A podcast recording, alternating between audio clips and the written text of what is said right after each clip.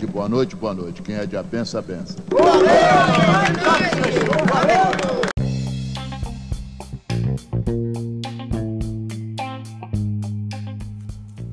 Olá, vamos participar do podcast Salto para o Novo. Toda semana, uma lenda mitológica africana nova para conhecermos os nossos orixás.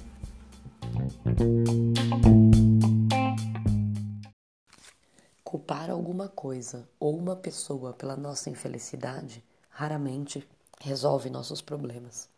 As queixas constantes, em silêncio ou em voz alta, nos distanciam da real causa da nossa tristeza e nos impedem de descobrir aquilo que está nos fazendo triste interiormente e de fazer-nos crescer como seres humanos.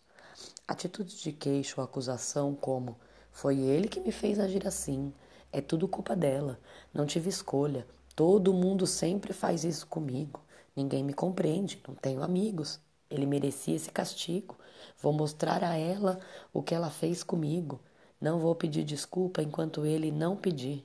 São exemplos de reações infantis que muitas vezes levamos para a nossa vida de adulto.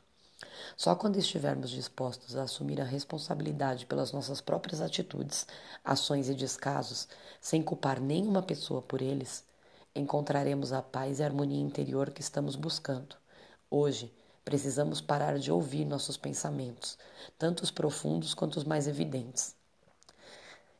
Se queixar ou acusar demais não vai resolver nada.